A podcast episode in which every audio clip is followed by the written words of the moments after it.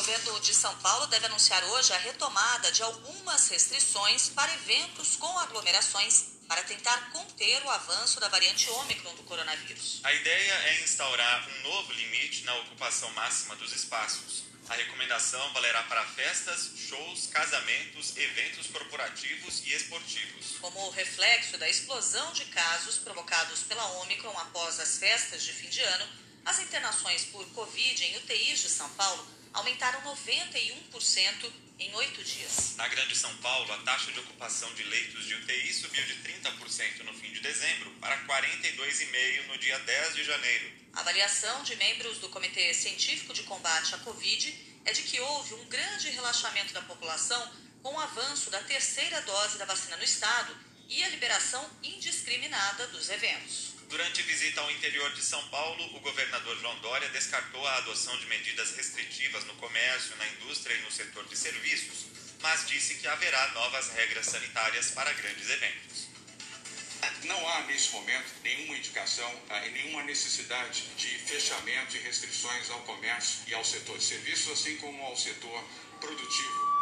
Há, sim, cautela e uma recomendação expressa para que as pessoas usem máscaras todo o tempo. E vamos ter, evidentemente, restrições que já foram apresentadas para eventos de aglomerações. Grandes aglomerações não são recomendáveis ah, e o Comitê Científico do Estado de São Paulo já expressou esta ah, deliberação. Nos últimos dias, ao menos oito estados anunciaram medidas mais restritivas para tentar conter a alta de casos de Covid-19 atribuída à variante Ômicron. Em geral, os decretos diminuem a permissão máxima de público em eventos e expandem a obrigatoriedade do passaporte de vacina. O primeiro estado a anunciar medidas para conter a nova onda de Covid-19 foi o Piauí no dia 30. O público de eventos esportivos, culturais e sociais foi limitado a 50% da capacidade máxima dos estabelecimentos. Na semana passada, os estados do Ceará, Amapá, Amazonas, Maranhão e Paraíba também instituíram medidas no mesmo sentido. Ontem, o governo da Bahia decretou a obrigatoriedade da vacina contra a Covid para clientes que entrarem em bares e restaurantes e para frequentadores de parques públicos. Em eventos, o decreto também exige a vacinação da equipe de produção, além do público. O decreto do governo baiano também reduz de 5 mil para 3 mil o número máximo de pessoas em eventos do estado, incluindo estádios de futebol.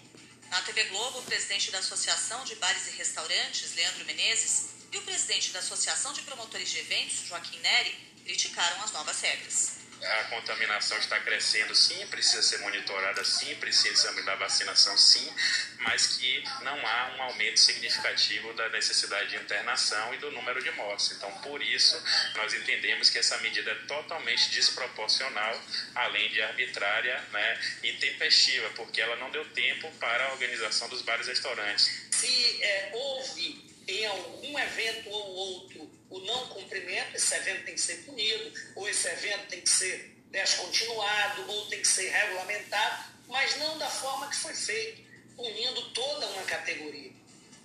O governador Rui Costa alegou que a maioria dos organizadores de eventos não seguiu os protocolos de segurança sanitária. Eles permitiram que pessoas que não estavam vacinadas entrassem é, no, nas festas e isso acelerou a contaminação. Eu espero que essa questionamento, que essa indignação agora é, traga junto com a indignação a consciência de que cada um deve fazer a sua parte. A cidade do Rio de Janeiro registrou mais de 9 mil casos de Covid-19 nas últimas 24 horas e bateu um recorde diário de novas infecções. Segundo a Prefeitura, o aumento das contaminações está diretamente relacionado à disseminação da variante Ômicron da Covid-19. O ministro da Saúde, Marcelo Queiroga, disse que a variante já representa 92,6% dos resultados positivos para a detecção de Covid-19 no Brasil. O setor de medicina diagnóstica estima que existam mais de um milhão de testes represados por causa do apagão de dados nos sistemas do Ministério da Saúde, depois de mais de um mês do ataque hacker às plataformas.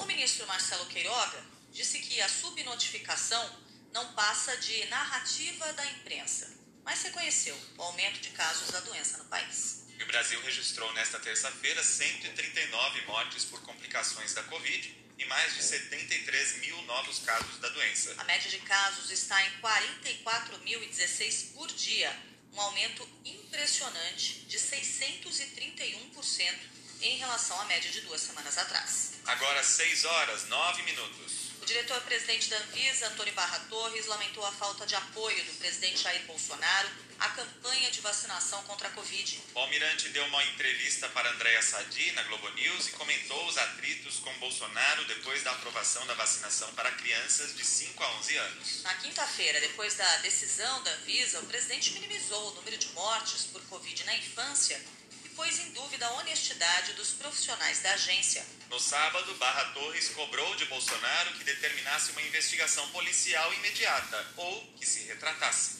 Nesta semana, o presidente disse que a resposta de Barra Torres tinha sido agressiva.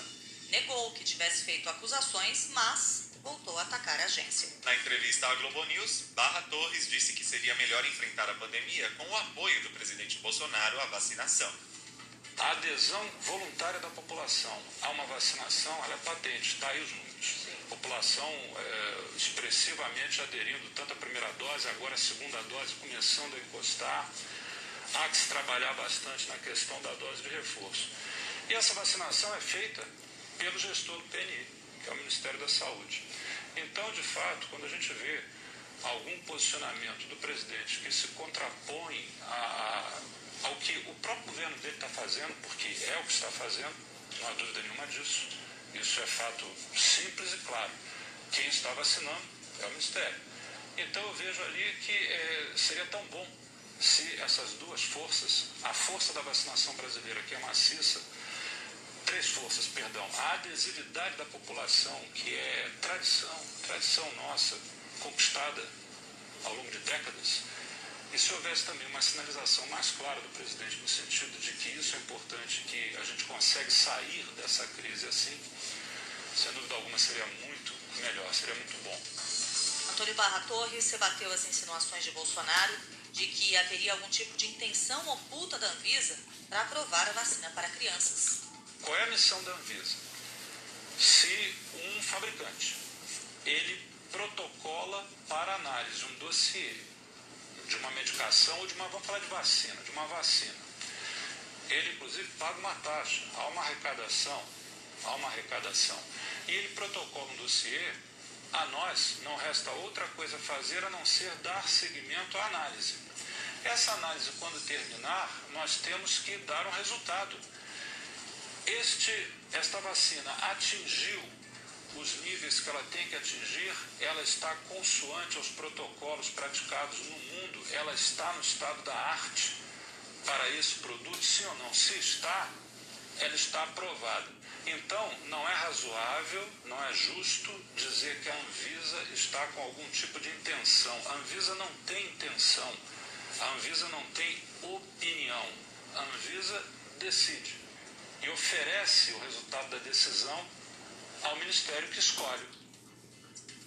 Agora 6 e 12, esses são os principais destaques do Jornal da CBN. O presidente do Banco Central, Roberto Campos Neto, culpou a pandemia, fatores externos e a crise hídrica pelo descumprimento da meta de inflação. A justificativa foi dada em carta aberta ao ministro da Economia, Paulo Guedes, como manda o sistema de metas. A inflação oficial do país fechou 2021 em 10,06%, o maior índice desde 2015. O IPCA foi puxado principalmente pelo reajuste dos preços dos combustíveis, do gás de cozinha e da energia elétrica. A meta de inflação para o ano era de 3,75% e o teto de tolerância 5,25%. Roberto Campos Neto citou a pandemia como um dos fatores que levaram ao descumprimento da meta e alegou que a aceleração inflacionária foi um fenômeno global. Entre as providências para conter a inflação, Campos Neto disse que o Banco Central deve continuar a calibrar a taxa básica de juros.